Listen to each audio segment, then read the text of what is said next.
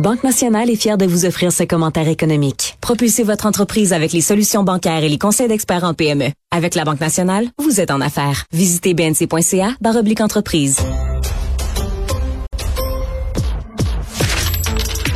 Économie, finance, affaires, entrepreneuriat. Francis Gosselin. Bonjour Francis. Salut Mario, ça va bien? C'est oui, ça va bien. C'est vendredi et on sait déjà que la semaine prochaine, au niveau des nouvelles économiques du Canada, sera marquée euh, par la première euh, première décision de la Banque du Canada en matière de taux d'intérêt. Effectivement, puis je te, je lisais dans les pages du journal plutôt euh, euh, Mario, là, un bon papier, je pense que tu as fait mercredi, là, qui, qui, est paru plutôt cette semaine. Euh, je partage évidemment ton avis que la hausse brutale et imprévisible qui s'est opérée dans la dernière année euh, bon, fait mal, puis continue de, de, le faire. Puis, puis effectivement, ce qu'on observe depuis la fin de l'année 2022, c'est vraiment que la stratégie fonctionne. Et donc, plusieurs chroniqueurs, commentateurs, analystes, économistes, dont je, je fais partie, sont d'avis que la Banque centrale du Canada devrait probablement pas aussi le, taux euh, directeur la semaine prochaine. Euh, par contre, selon toute vraisemblance, ils vont le faire.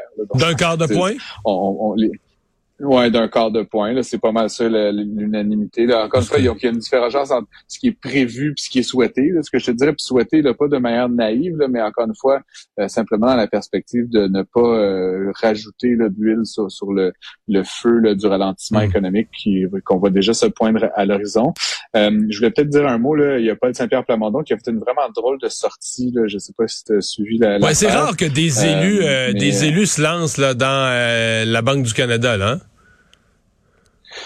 Ben ouais, puis je trouve ça à la limite un peu bizarre de la part de M. Saint-Pierre Plamondon. Donc, dans le fond, sa, requête, c'est qu'il demande au gouvernement de la CAQ de s'opposer formellement à une hausse des taux d'intérêt. Encore une fois, sur le diagnostic, la brutalité, l'aspect ininterrompu, on est assez d'accord, euh, lui et moi. Mais évidemment, Mario, que la raison pour laquelle on a une Banque centrale du Canada, la raison pour laquelle ni Justin Trudeau, ni M. Legault, ni aucun autre premier ministre canadien ne commente sur ces décisions-là, c'est qu'on souhaite que cette institution-là soit indépendante et qu'elle soit pas évidemment euh, gérée par les, envies euh, populaires ou même à la limite populistes d'un parti ou d'un autre qui serait au pouvoir. C'est toujours très tentant pour un gouvernement en place euh, de faire en sorte que les taux n'augmentent pas parce que ça fait mal, mais en fait, ce qu'on voit, c'est que entre le court et le long terme, euh, réduire l'inflation, ça bénéficie à tout le monde, alors que de maintenir les taux d'inflation élevés comme on l'a vécu en 2022, ça fait mal, et surtout aux ménages les plus pauvres. Donc, on ne veut pas d'ingérence politique. Fait que je comprends pas, je comprends que M. Saint-Pierre Plamondon, il veut, il veut dire qu'on devrait avoir une banque euh, du Québec, là, mais, mais si on avait, si le Québec était indépendant, et qu'on avait notre propre monnaie, je ne souhaiterais certainement pas que ce soit pas le Saint-Pierre Plamondon qui fixe le taux. En tout cas, donc, euh, encore une fois, peut-être une petite mise en garde pour les politiciens, en guillemets, ce n'est pas de leurs affaires de faire cette ingérence-là dans les affaires de la Banque du Canada. Absolument. Euh, Google, c'est dit. c'est dit. Google à son tour qui fait une annonce. C'est vraiment tout le monde y passe, là, chacun son tour. Ça avait été Microsoft plus tôt dans la semaine. Aujourd'hui, c'est Alphabet, évidemment la, compagnie, la maison mère de Google, qui annonce ses mises à pied. Exactement. Donc, euh, tu sais, après là, Apple, euh, pardon, Amazon, Microsoft, euh, Facebook évidemment et tous les autres acteurs euh, euh, qui ont qui sont passés ces dernières semaines. Là, on apprenait aujourd'hui que donc Google, Alphabet, en fait la maison mère, licencie 12 000 employés. Euh, tu sais, Mario, comme tu le sais, j'aime toujours exprimer ça en, nombre total, en, en, proportion du nombre total d'employés. Donc, euh, Alphabet, là, à titre de, référence, environ 150 000 employés. Donc, on parle d'un petit peu moins de 10% euh, du nombre d'employés totaux qui vont être remerciés. ça se compare un peu là, à d'autres annonces qui ont été faites. pour l'instant, la plus petite annonce, toute proportion gardée, c'est Amazon, parce qu'ils ont un très, très grand nombre d'employés, 1,5 million environ. Mais ça reste qu'en valeur absolue, ce sont 18 000 personnes chez Amazon qui vont perdre leur emploi. Donc c'est le. Mais j'avais, je voyais un euh, rapport, un rapport économique aujourd'hui qui disait que depuis, puis là ça, ça comptait pas ceux du mois de décembre, mais que depuis le jour de l'an, depuis le début de l'année, il y a 55 000. Évidemment, ils comptaient pas juste les géants, parce que nous on regarde juste les géants là, qui font les nouvelles mondiales, mais il y a une autre couche de grandes entreprises technologiques en dessous qui ont aussi fait des mises à pied. Il semble que dans les techs, il y a eu 55 000, 55 000 mises à pied depuis le 1er janvier.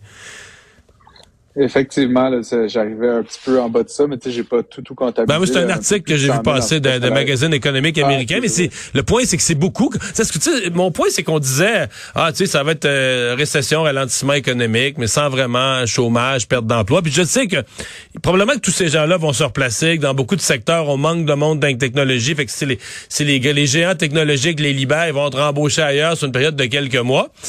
Mais c'est quand même, c'est quand même des mises à pied. là. C'est beaucoup, beaucoup, beaucoup, beaucoup de monde, des dizaines de milliers. Là. Ouais, ouais. Mais tu sais, encore une fois, je, je vais même ma casquette de, de pur économiste, Mario. Tu sais, il y a, y a, à peu près 131 millions de personnes qui travaillent aux États-Unis. Euh, puis c'est c'est euh, à peu près 2 euh, millions de plus qu'en 2021. Là. Ça, je te parle des chiffres de décembre, qui sont les derniers à avoir été révélés. Euh, sais, qu'il y a eu 150 000 emplois supprimés par. Puis là, encore une fois, c'est juste, euh, c'est la pointe de l'iceberg. C'est sûr qu'il y a plein d'autres entreprises dont on ne parle pas dans les journaux qui mettent des gens à pied, mais évidemment, la tendance aux États-Unis, c'est que les gens travaillent beaucoup, un peu comme ici, ils vivent la pénurie de main-d'œuvre. Donc, à quelque part, euh, c'est un peu spectaculaire de voir ça, des chiffres des 12 000, des 18 000. Mais comme je l'expliquais un peu plus tôt euh, ben, avec toi d'ailleurs, mais euh, ces gens-là se replacent assez facilement actuellement, puis se replacent ailleurs. Ça risque de d'atténuer un peu la pression sur les salaires, c'est certain.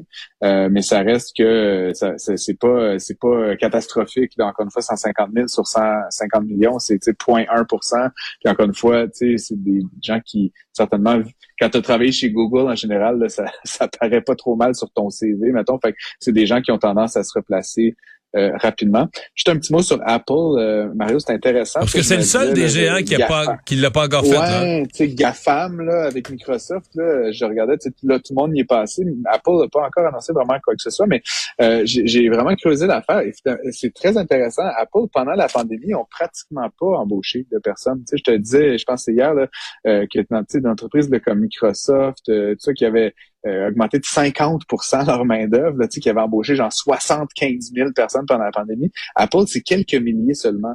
Donc, plusieurs pensent que Apple pourrait carrément le passer à travers le ralentissement qu'on vit actuellement sans faire de mise à pied. Puis tu sais, dans une logique de développer des équipes, une culture organisationnelle, etc., c'est sûr que tu mieux pas faire de mise à pied. Il y a personne qui tripe à, mettre des gens dehors. Donc euh, Apple pourrait s'en ressortir un peu moins abîmé que les autres dans ces grands géants technologiques. Donc euh, ce sera intéressant de voir s'il y a des annonces dans les prochains jours du côté d'Apple. Une des choses qui a été beaucoup dans l'actualité depuis quelques semaines, c'est les des espèces de dangers de l'intelligence artificielle. On pourrait avoir des textes écrits par l'intelligence artificielle plutôt que par un humain, des devoirs faits par l'intelligence artificielle plutôt que par un humain. Là, il y a une entreprise, quoi, une entreprise montréalaise qui veut contrecarrer ça?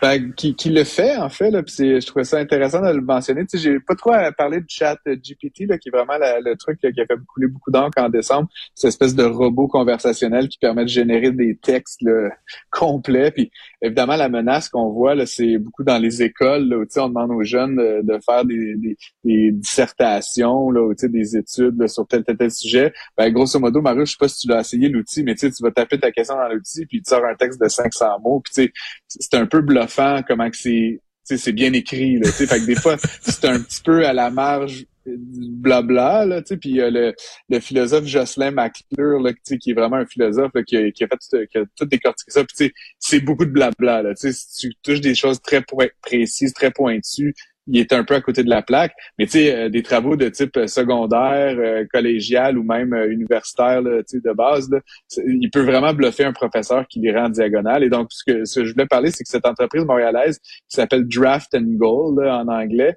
ils ont développé un instrument qui permet, je, ne sais pas comment, je suis pas un ingénieur, mais qui permet de, tu mets un texte qui a été écrit ben, soit par un journaliste, soit par un, un, outil comme ChatGPT, puis il est capable de te dire si ça a été écrit par une intelligence artificielle. Ou par en quelques secondes seulement.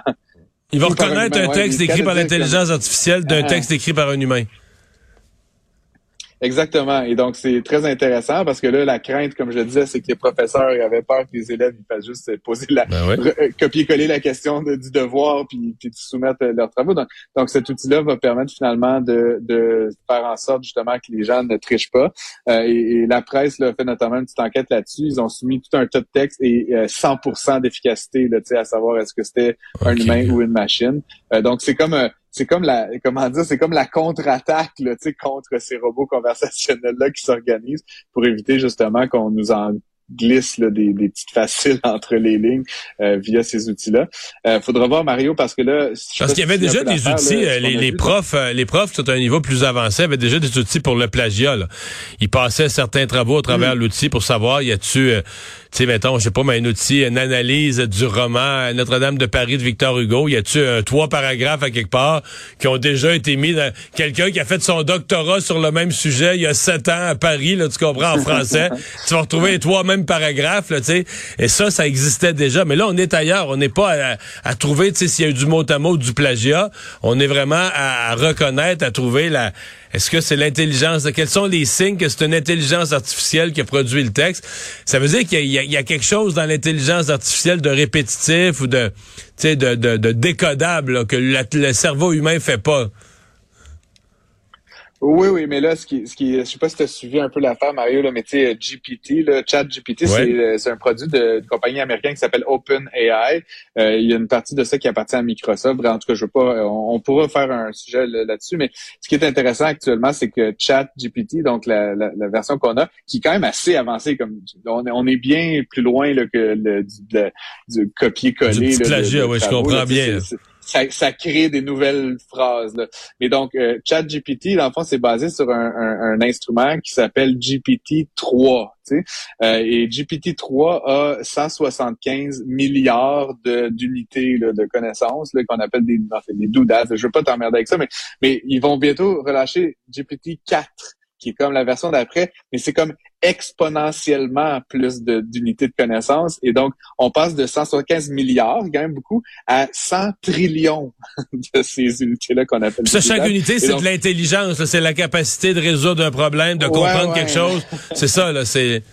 Euh, puis, de faire des, des, liens, plein de sources, puis de, de, ouais, c'est ça, tu sais. Et donc, euh, quelqu'un me disait la comparaison, là, tu compares, mettons, euh, euh, ce que c'est actuellement, là, c'est comme peut-être une petite boîte, là, comme mettons un case à, à, écouteurs. Puis euh, la prochaine version, ça va être comme l'équivalent d'un champ de football. Tu comprends, genre euh, en volume. tu comprends? Fait, fait que c'est quand même. Ça donne le vertige un peu ça donne le vertige. Puis là, tu sais, déjà qu'on est bluffé avec cette, cette version-là de chez GPT-3, imagine, tu sais, s'il y a infiniment, exponentiellement plus de combinaisons possibles. Ça va être, je sais pas si l'instrument donc de cette compagnie montréalaise va être capable de suivre la parade, mais en tout cas, au moins, comme je dis, l'Empire contre-attaque un petit peu. On essaie de, trouver des solutions, de, de déceler la tricherie à Montréal. Fait que c'est quand même le fun de voir que des Montréalais sont, sont, sont dans la, la guerre, là, entre guillemets, pour euh, développer ces outils-là. Et donc, je leur souhaite la meilleure des chances euh, à cette entreprise-là à mesure que ça se développe. Francis, merci. Bonne fin de semaine. Au revoir. Bon week-end.